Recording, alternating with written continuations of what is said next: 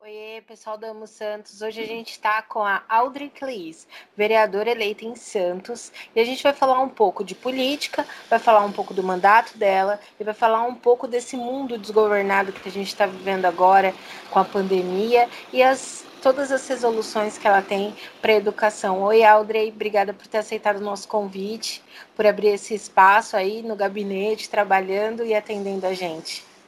Olá, tudo bem? Não há nome melhor do que esse. Eu amo Santos. Porque eu amo, amo a minha cidade, tenho orgulho da minha cidade. Ô, terra boa para se viver, né? Então, a gente precisa celebrar sempre este momento, é muito especial também aqui para mim, com você, Dulce, Camila, Roberto. Então, é, quero começar agradecendo a oportunidade de estar aqui ao lado de vocês, né? É, neste momento diferenciado das nossas vidas, mesmo que à distância, nós estamos juntos para compartilhar boas informações. Então, é o que vale, é o que fica, e eu só tenho a agradecer a oportunidade. É, agradecendo também a, a você abrir aí teu gabinete para gente. Eu até nos bastidores contei uma história de quando eu era criança, eu já te conhecia ali como repórter, já queria ser jornalista. Então é muito legal, prazer poder te, te entrevistar, tá do outro lado aqui também. E a gente falar um pouco sobre a política que é tão importante, né? A política é importante para tudo. É, por mais que você não esteja inserido ali no ambiente político, a nossa vida, ela, ela tem toda, ela é uma política, né? Então é muito importante a gente falar sempre sobre isso e discutir sobre esse assunto. Eu queria, para iniciar, te perguntar quando que foi esse start de você mudar a tua carreira ali do, do jornalismo e encarar a, a vida política? Legal, Camila. Foi muito bom ouvir a sua história e saber que lá atrás, né? Não sou tão velha assim, tá bom.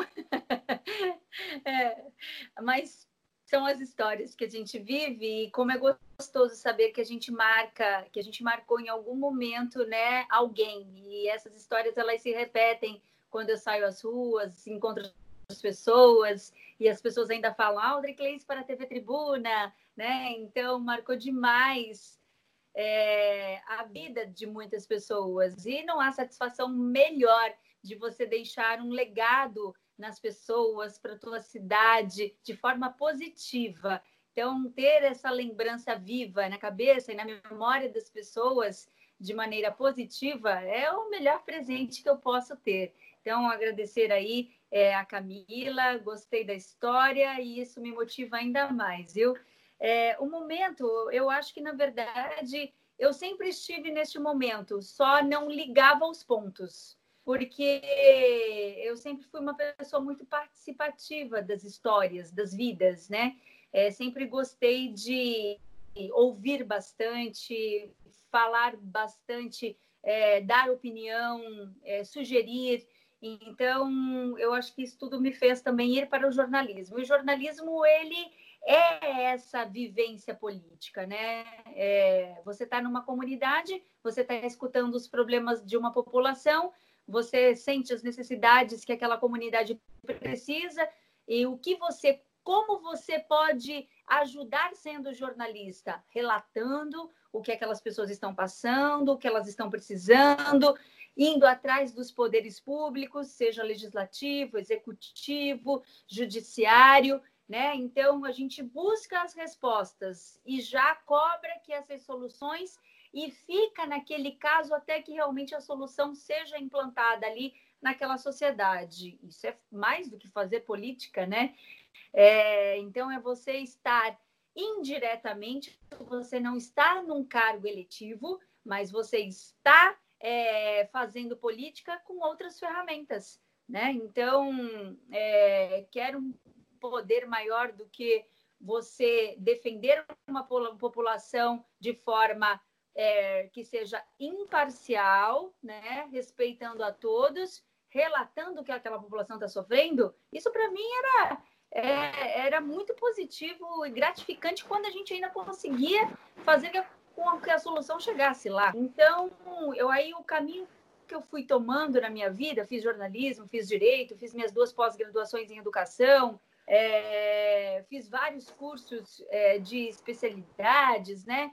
e depois fui dar aula, lecionar em universidades, lecionei na Unip, lecionei na UNAERP, lecionei na Fundação Nacional de Seguros, tanto na área de comunicação como na área do direito, né, especialmente em ética, é, e ouvindo bastante alunos, comunidades, e aquele, aquele sentimento de quero ajudar mais, posso fazer mais, aprendi bastante como compartilhar todo esse conhecimento, como fazer esse conhecimento virar benefício para uma população. E aí foi me aproximando mais diretamente da política. Foi quando assumi um cargo em 2013 na Secretaria de Educação de Santos. Fiquei como secretária de junta por quase quatro anos. E lá é, também pude, tive a oportunidade de conhecer toda a parte interna de uma prefeitura, as burocracias que a gente escuta falar, né, quando estamos fora, eu pude perceber, ver, olhar, presenciar, viver isso e, e conseguir contribuir ao lado dos meus colegas, de técnicos de excelência que conheci, pude contribuir também com os meus conhecimentos para que a gente pudesse avançar. Então, aos pouquinhos, eu fui olhando que Bom, é possível fazer melhor, é possível fazer melhor. Melhor para quem? Melhor para a sociedade. Foi quando, em 2016, aos 46 do segundo tempo, eu falei: eu acho que é a hora, a hora de, de me dedicar, a hora de não me omitir, omitir em relação a dar a cara, né? A tapa, vamos dizer assim, para você é, ajudar a população e fui muitas pessoas, meus familiares, meus amigos, no primeiro momento, eles se assustaram muito com a minha decisão. Se assustaram demais. Todos ficaram assim apavorados, na verdade. Quando eu falava, é... eles falavam: não, não é possível, não vai, não faz isso com a tua vida. Eu fui observando, falei: gente do céu, será que a gente vai ficar com esse sentimento, permanecer com isso na gente para o resto das nossas vidas? Será então que eu vou me omitir a esse sentimento? Será que eu não posso promover a mudança nessas pessoas também? Né? Então foi quando eu disse até para o Roberto uma história, eu falei, é, uma amiga nossa, até em comum, que é a Cátia Locatelli, quando eu falei lá, onde você vai ser uma flor no pântano. Quando ela disse aquela frase, foi um momento decisivo ali na minha vida. Eu falei, eu vou, agora eu vou. E não olhei para trás, falei, vou, fui, comecei a fazer minhas reuniões, falar sobre a minha vida, e as pessoas acreditaram, né? Fui eleita com quase 4.500 votos, num primeiro mandato, numa primeira eleição. Falar para você a verdade, nunca imaginava estar como vereadora. Se você me perguntasse isso há 10 anos, é, se você falasse, ah, Audrey, você vai ser vereadora. Eu falasse, não, imagina, que isso, pelo amor de Deus. Eu tinha esse sentimento né? E hoje eu percebo a política vivendo ela que dia a dia que ela não é fácil, ainda mais porque a gente ainda tem é, uma cultura muito machista, né? Nós temos muitos homens na política ainda, muito mais do que mulheres. É, então, você conviver, você é, abrir, desbravar né, este universo que é mais machista é complicado, sim, mas não é impossível. Assim como em todas as outras profissões. Uma mulher engenheira, uma mulher policial, né? uma mulher jornalista. A, a gente tem todas essas dificuldades aí nesse mundão afora. Mas o que você tem que colocar? O seu conhecimento acima de tudo então, as pessoas precisam respeitar você por aquilo que você aprendeu durante a sua vida, por aquilo que você veio e quer contribuir, quer mudar ao lado delas. Então, eu acho que a gente está tá aí na hora, mais do que na hora da gente avançar nesse sentido, mais mulheres sim na política, por mais mulheres fazendo a diferença no dia a dia da vida das pessoas. E essa luta também é minha, é uma das minhas lutas também. É, eu, eu acho que essa pergunta deve ser muito repetida para você, de como você se interessou pra, pra, pela política, porque a política ela acaba que é muito demonizada no nosso país. Tem outros países que vêm da mesma maneira que nós, mas tem países que têm um pouco mais de consciência política e compreende que, que a gente tem que eleger pessoas corretas lá, mas mesmo que a gente saiba disso aqui, nós três, os três jornalistas perguntando para você, ainda assim a gente se espanta, porque é como a Kátia Locatelli, que inclusive foi meu primeiro estágio, foi na assessoria de comunicação de São Vicente, quando ela era secretária adjunta. Então, assim, por mais esclarecidos que sejamos, por mais visão que tenhamos, a gente ainda assim fica muito, muito assustado com os rumos da política, com as coisas que acontecem nos bastidores, nas ameaças pessoais. A gente sabe tudo isso e a gente sabe que quem está disposto a trabalhar corretamente, às vezes é um alvo dessas pessoas que não estão trabalhando corretamente, né? Então, é, eu queria que você me dissesse como você faz para estar tá longe dessas coisas, porque a gente observa seu trabalho, a sua seriedade, a gente observa o quanto você pontua, o quanto você é firme, suas prestações de contas são perfeitas, você mostra cada coisa que todo munícipe pode acompanhar, pode saber, tem que saber. Então, assim, como é que você faz para se blindar dessa coisa tão injusta que acontece na política e que acaba refletindo para nós, né, população? Acho que é simples, é, Dulce, trabalhando. Eu acho que, é, sabe aquela cultura e aquela coisa que fica na nossa cabeça: político não trabalha, político não trabalha. Quando as pessoas começaram a ver o meu ritmo, sentir o, o, meu, o que eu tinha de conteúdo para passar e o que eu estava fazendo, é, é, eu até me espanto, porque as pessoas falam assim: nossa, Audrey, como você trabalha? Nossa, Audrey, mas você não para. Nossa, Audrey, porque as pessoas não estão acostumadas a ver isso na política. Só que a gente precisa mostrar que esse é o ritmo normal de todas as pessoas. Este deve ser o ritmo normal em todos os setores, sejam ele público, seja público ou privado. Né? Então, eu acho que eu acabei trazendo para a parte pública para o legislativo o ritmo da iniciativa privada, né? Então, é, eu e, e eu eu sentir esse sentimento de espanto nas pessoas me espanta, porque não deveria ser assim, não deveria ser assim. Deveria ser o natural, né? Então, assim, as pessoas não deveriam se assustar com o quanto eu trabalho. Não é que elas se assustam negativamente, elas se, se assustam positivamente. Mas mesmo assim, né? Então, eu acho que é, blindar é, é trabalhar. Porque quando a gente trabalha sério, quando a gente tem um comprometimento, quando a gente faz a coisa justa, quando a gente faz a coisa ética, o que é de ruim não chega.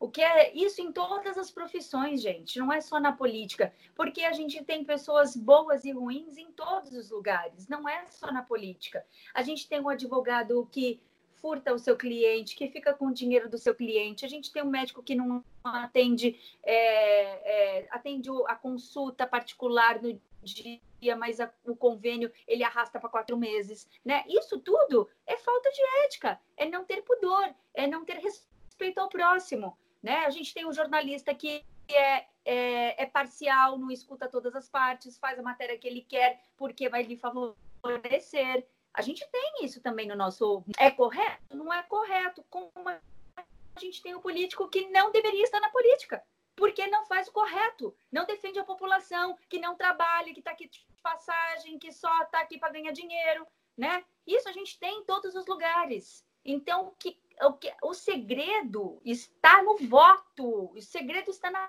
participação. Aqui a gente ainda tem o poder de mudança.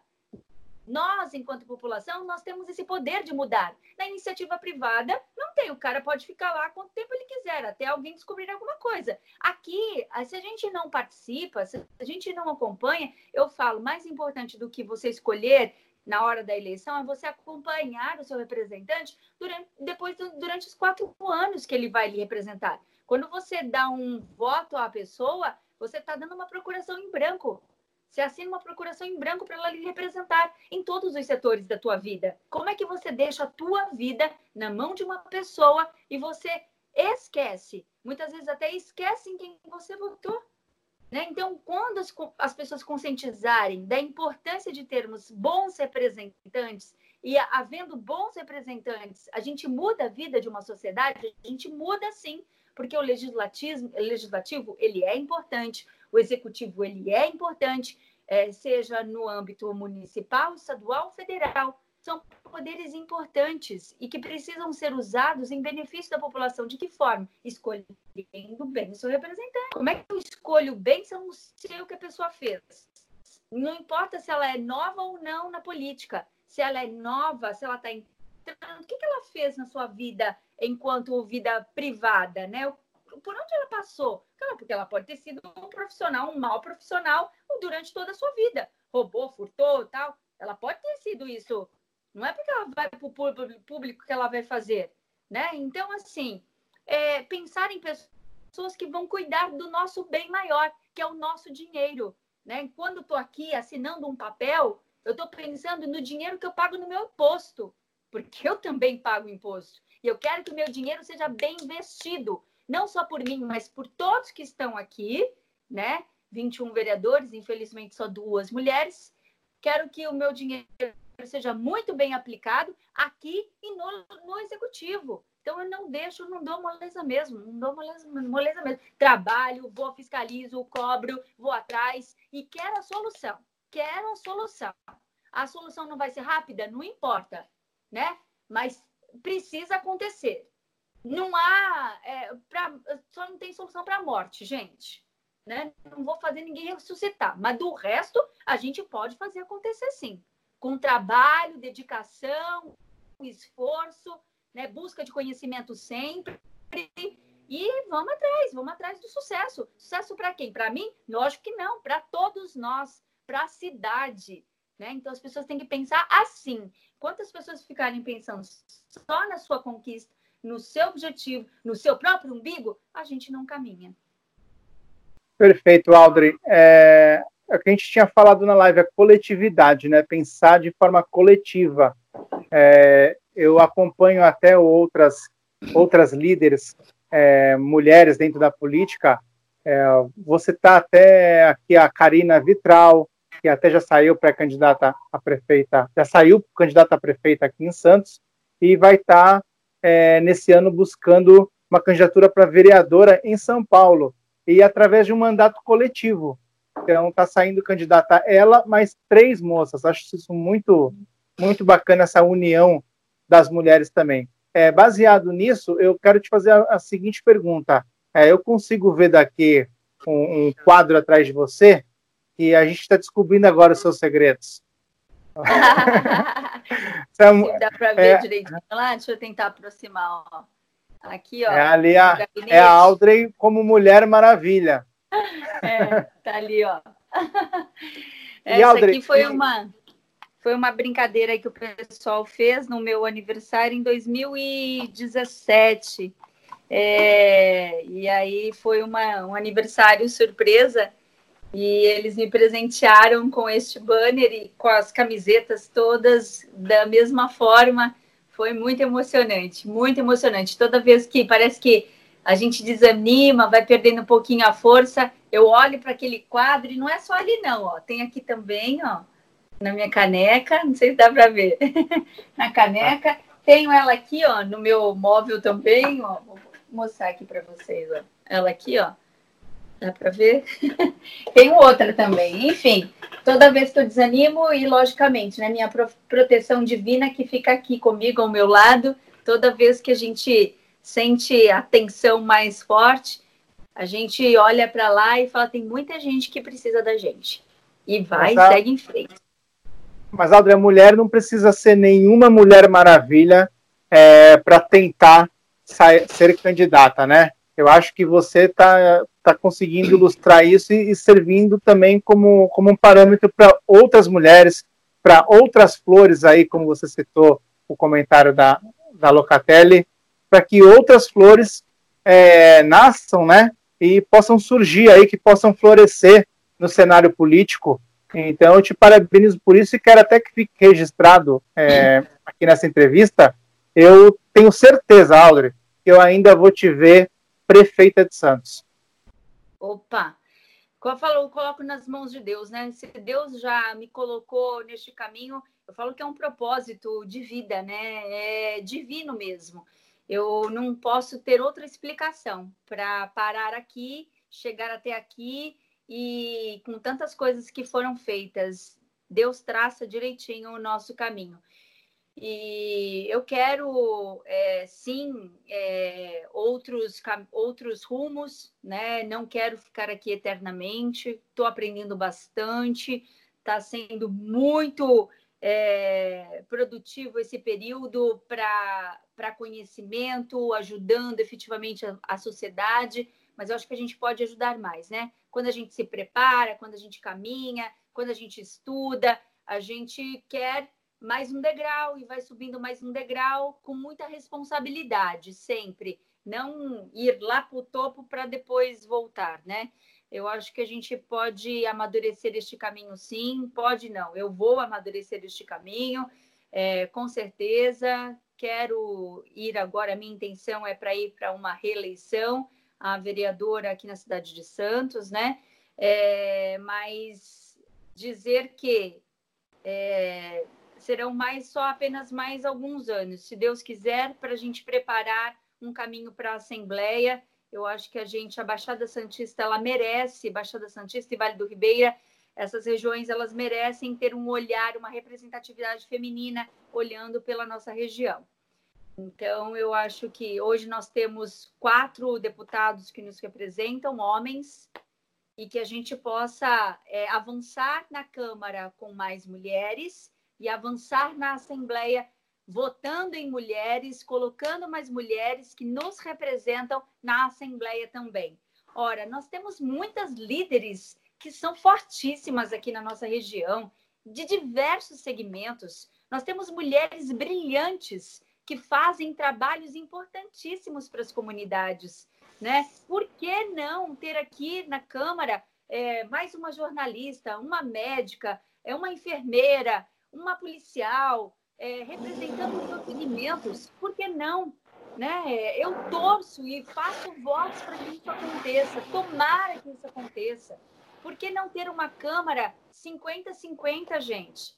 Né? Por que não? A sociedade estaria tão mais equilibrada. Por que a gente precisa ter uma política só de homens? Não, não pode ser assim.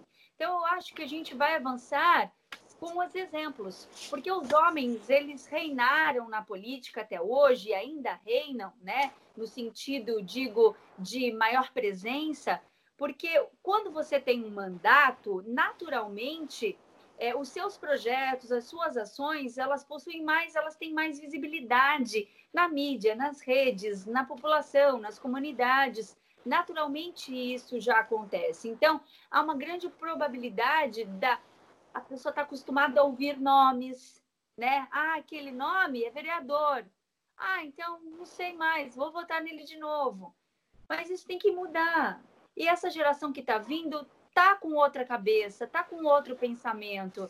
E isso é muito bom, é saudável para a sociedade, né? É saudável.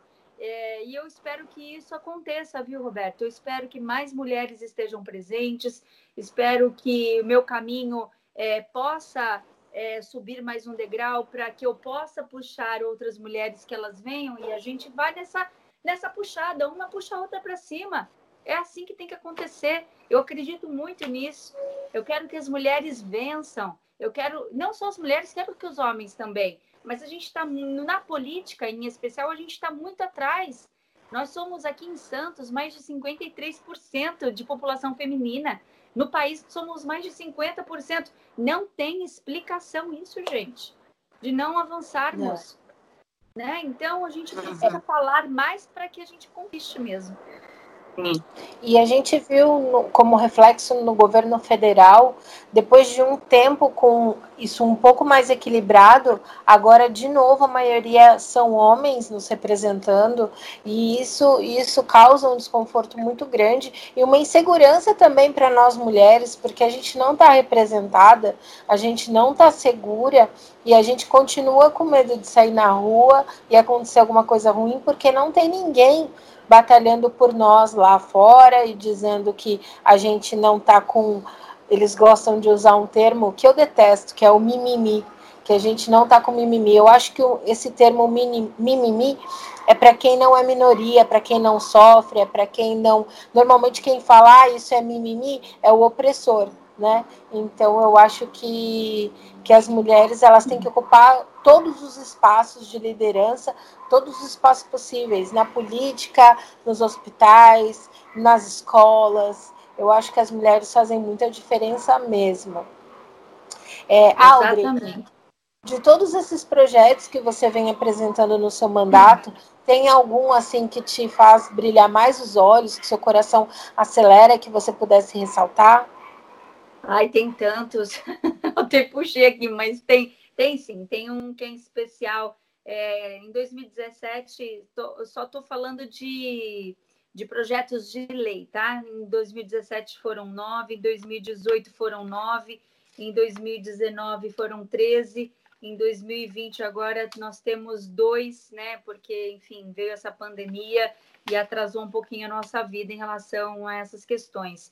Mas de é, projetos que já viraram leis, né?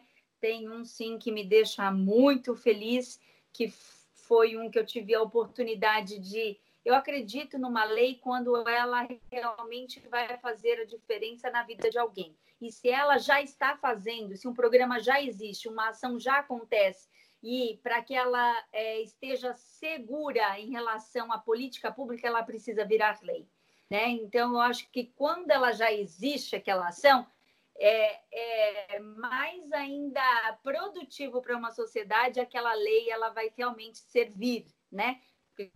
de lei, você pode falar que você falou, fez quantas leis, mas quantas leis realmente são efetivas e fazem a diferença? Ou são leis que estão engavetadas? Eu não quero nenhuma lei minha engavetada. Eu não, não me importa onde eu estiver, eu posso estar veinha caduca já, mas eu vou estar querendo saber o, como que estão as leis que é, foram de minha autoria. Por isso que eu faço questão de falar uma a uma para as pessoas, para que elas também saibam que é direito delas reivindicar. E uma em especial, né, são muitas é, que já estão fazendo a diferença aí na vida das pessoas, mas uma em especial é, o, é a lei é, Escola Saudável Santista, é, tive a oportunidade de implantar esse programa em 2013, de 2013 para 2014, na Secretaria de Educação. É um projeto que envolve saúde e educação. Técnicos da saúde ensinam os técnicos da educação em relação à saúde pública, quais doenças que são mais comuns, como elas podem ser identificadas, o que deve ser feito, como elas devem ser trabalhadas. Não queremos que os profissionais da educação virem médicos nem enfermeiros, nem técnicos de enfermagem, mas que eles tenham um conhecimento para olhar, identificar que algo não está bem naquela criança, naquele jovem, naquele adolescente. E a partir disso possa acionar as partes competentes. Então, é, o, esse projeto prevê uma formação, uma capacitação permanente, parceria é, com uma parceria entre saúde e educação pública né? E que eles possam dar este conhecimento aos professores, aos orientadores educacionais e que isso seja compartilhado. Bom, é, esse programa ele nasceu no governo federal, mas ele não é lei. Então é um programa. Esse programa ele pode amanhã, como já vem acontecendo e está esquecido é, por pelo governo federal, acabar. Então ele pode de um dia para o outro falar não existe mais, não tem mais nada, acabou, vamos lá, segue a vida. Em Santos, isso não vai mais acontecer, porque transformei o programa é, Saúde na Escola em política pública. Então, hoje é lei. Todo munícipe tem direito de reivindicar o programa Escola Saudável Santista. Então, dentro deste programa, o que, que nós criamos? Um protocolo por exemplo, um caso que preocupava muito os nossos educadores. A criança ia com alguma, ia, chegava com febre na escola. Aí o professor chamava a mãe. A mãe não aparece. Vai no final da aula. Mãe, seu filho hoje teve febre, ficou a tarde inteira com febre. Cuidado, leve ele no médico. O que, que acontecia no dia seguinte? A criança estava lá de novo com febre. Criança com febre, mãe não atende, não leva no hospital que, que acontece? Começa a proliferar aquela doença ali na classe, né? Então, vez de um com febre, tem dois com febre, três com febre e vai indo, né? É assim que as doenças se proliferam. O que, que nós fizemos? Criamos um protocolo é, a partir do momento, com todo o ensinamento que o professor teve, é, é, esse protocolo, o professor preenche um, um, um papel, um documento, diz o que, que a criança está apresentando, de acordo com o saber dele, o que ele viu ali de sintoma, e chama o pai. Ó, tá aqui. O senhor está entre... tá entregue esse papel, o senhor tem que levar o seu filho no médico, porque a rede de saúde também foi capacitada para isso. E aí, o que, que o, o professor, enquanto o seu filho não tiver, se eu não trouxer o parecer aqui do médico, seu filho não pode voltar para a escola. Então, isso deu muito certo. Então, a gente previne uma doença, porque até conselho tutelar era acionado, né? Porque é um direito da criança a saúde. Então, a gente está prevenindo ali, está, tá, na verdade, se preocupando com a saúde daquele aluno, dos demais, dos professores, de toda uma rede, de toda uma comunidade. Então, nós avançamos bastante neste ponto. É algo que vai ficar um legado para a nossa cidade. Agora, o que eu preciso fazer é fiscalizar para que o executivo encare isso como algo sério e positivo para todos. Porque a saúde é a gente tem que trabalhar a prevenção. Se a gente trabalha a prevenção, a gente vai diminuir a demanda onde? Nas unidades de pronto atendimento. Total. Isso mesmo. E agora, até voltando, a gente falou muito da questão de ser um político honesto no começo, né? Que as pessoas têm essa imagem de que ah, é político não é honesto, ou vai para o caminho ali ao contrário do, do, do, todo, né? Como a Kátia falou até de você. Eu queria perguntar agora como que é ser mulher num ambiente machista né? Onde você tem que se impor, você tem que colocar a sua voz, a sua ideia. E você acredita que por conta dessa opressão tem menos mulheres que se levantam para ocupar cargos aí no, no setor público? Ah, sim. É, eu acho, mas é, eu venho falando bastante sobre essa questão mulheres que me acompanham são muitas mulheres, elas sabem é, do meu dia a dia aqui, da minha rotina, como é. Algumas se assustam ainda, mas outras já estão mais se acostumando com isso e estão se motivando. É, nós conseguimos agora 30%, é, que são os 30% obrigatórios no partido, e conseguimos, por livre e espontânea vontade, que eu nunca aceitaria uma mulher aqui que não fosse para ela estar como pré-candidata, ela precisa querer entrar, né? Não é para só fazer número aqui não. Então esse esse crivo é, é meu. Eu é, só aceito a mulher que realmente vai batalhar pelo voto. Então, ela vai batalhar pelo voto dela. Eu quero que quero fazer com que com que mulheres estejam aqui. Não é brincadeira isso não. Muitos partidos ainda trabalham com mulheres que são consideradas laranjas, né? estão lá só para ocupar o espaço e dos 30%, e muitas vezes partidos ficam até com os 30% que são direcionados de verba né, para os homens. Então é isso que a gente tem que mudar. E tentar ver que assim é, o machismo ele é uma, uma questão cultural né, da sociedade. É, o que muda? O teu comportamento diante dele. Né? Então, assim, quando eu encontro um ambiente que é mais pesado para o machismo, eu vou me comportar como uma mulher que sou, né? Como eu já ouvi muitas é, candidatas, pré-candidatas falarem que falaram que é, tiveram que mudar o seu estilo de vida, é, usar é, paletó, calça só, tirar maquiagem. Eu falei o quê? Mas jamais, jamais. É, se a pessoa quer fazer isso, é uma situação né? Aí escolha de cada um. Mas fazer isso para que eu seja aceita em um ambiente, as pessoas têm que me respeitar como eu sou. Vou continuar com meu batom, vou continuar com minha maquiagem, vou continuar com meu blush, vou continuar me vestindo como mulher porque sou mulher. Gosto de ser mulher e assim as pessoas vão ter que me respeitar no ambiente em que eu estiver. Pode ter 100 homens. Sou eu lá? vão ter que me respeitar como mulher, vão ter que me ouvir, vão ter que me é, é, podem não aceitar os meus pensamentos, mas precisam me respeitar, né? Porque cada um tem um pensamento. Eu também posso não gostar do que você pensa, mas não é por isso que eu vou te ofender. Eu tenho que te respeitar, né? Cada um agindo do jeito que acha melhor na sua vida. Então, eu acho que é, se adequar, mudar de vida para você estar no ambiente, não. É você impor respeito com o que você demonstra de conhecimento, de tudo que você lutou, foi buscar na sua vida, né? criou uma bagagem e fazer com que isso seja visto é, é, como primeiro, como primeira situação. Eu, eu acho que a gente tem que valorizar muito a história de vida de cada um, né? É, e muitas vezes o preconceito ele te fecha a visão para isso.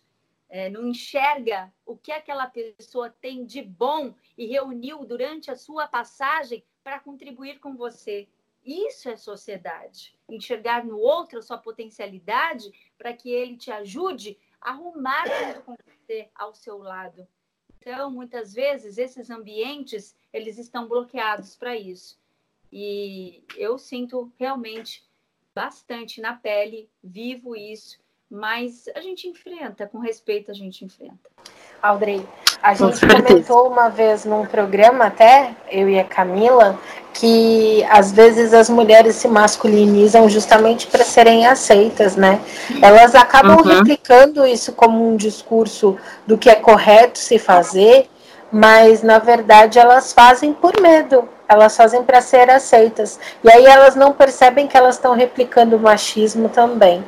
É, isso é uma coisa que a gente tem que realmente é, sempre salientar, porque as, as mulheres elas são vítimas do machismo, são muito vítimas do machismo e elas replicam o machismo para sobreviver, para não serem vítimas, né? A gente até acredita, foi uma teoria assim, e a gente depois acabou lendo coisas a respeito, que a nossa presidente, a Dilma, ela acabou que ela tinha um perfil mais masculinizado, também para ela poder estar no papel que ela estava. Né? A gente não consegue ver uma mulher vaidosa, de batom, de blush, na presidência da República, e isso é muito, isso é muito ruim, porque de novo, para a gente estar segura, a gente não pode ser mulher, simplesmente ser mulher. Né? E isso é muito importante ser pontuado também. A gente está caminhando aí para o final, porque você está com seu horário, sua agenda. Eu queria que você falasse para a gente aqui, para encerrar bem bonito esse Amo Santos, é, o que, que você mais, o que mais te apaixona nessa cidade, o que, que você lembra da sua infância, da sua adolescência e que é realmente motivo para você dizer que ama Santos. O Roberto e eu, né, nós somos um casal, a gente morou no interior um tempo e a gente voltou justamente com esse projeto para que a gente consiga ficar aqui, se estabelecer aqui. Então, para a gente, essa cidade é muito importante. Então a gente acredita que todo mundo que a gente conversa aqui também tem uma importância muito grande para Santos e Santos para ela. Então eu queria ouvir um pouco de você. O que, que você ama em Santos? Ai eu, ai, eu amo em Santos tudo. Eu nasci aqui, vivo meus 45 anos aqui, nunca mudei de Santos. É minha raiz, é minha família toda daqui.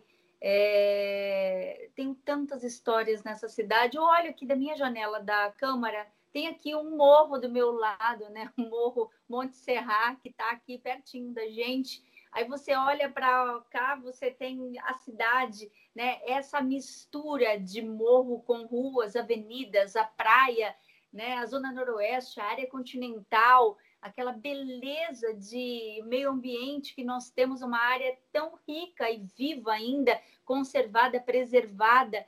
A, a, a nosso trecho, a nossa orla da praia, aquele emissário submarino é, tão lindo, né? É, as nossas ruas, os nossos bairros. É, é uma cidade, sim, verticalizada que ao longo dos anos perdeu a característica daquelas casas, da vizinhança sentada por conta do avanço né, é, populacional, a gente acabou perdendo mais a tranquilidade daquela cidade, dos vizinhos sentados na calçada por conta da criminalidade, criminalidade, sim, mas não é uma cidade que a gente possa falar que eu tenho medo de sair na rua. Não, não é, né? É, é uma cidade, sim, tranquila para se viver, é uma cidade boa em relação às pessoas que moram aqui. E isso eu falo em todas as áreas, todos os bairros. Né? Eu nasci, cresci e hoje ainda vivo na é, Marapé e Campo Grande. Minha mãe mora no Marapé ainda, já há mais de 40 anos minha mãe mora lá. É, eu nasci no Campo Grande, fui para o Marapé e hoje eu moro no Campo Grande. Então, a, aquela região ali, para mim, é minha vida, é minha história, é tudo. Eu ando a pé aquilo tudo, conheço muitas pessoas. Mercadinho do Marapé é minha vida, né?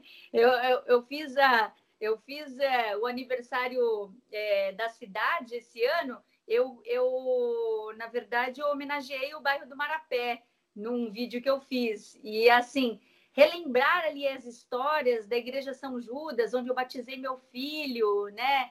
É, fui batizada na Igreja Aparecida, é, casei na Igreja do Imbaré. Então, assim, você ter esse acesso tão fácil das coisas, dos equipamentos na cidade onde você vive, onde você mora e onde eu estou tendo a oportunidade, graças a Deus, de criar o meu filho, isso é mágico. E o meu filho tem o mesmo amor que nós temos pela cidade.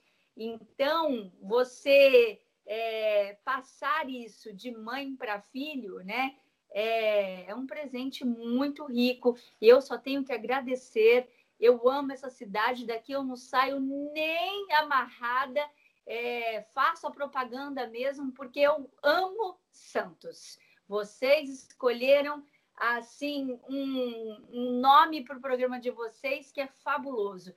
Ele traduz realmente o sentimento de quem vive quem nasce, quem vive, quem passa, quem está aqui é só de é, a passeio mesmo, né? Ou então quem vai passar aqui o resto da vida. Quem está aqui ama Santos. Eu amo Santos.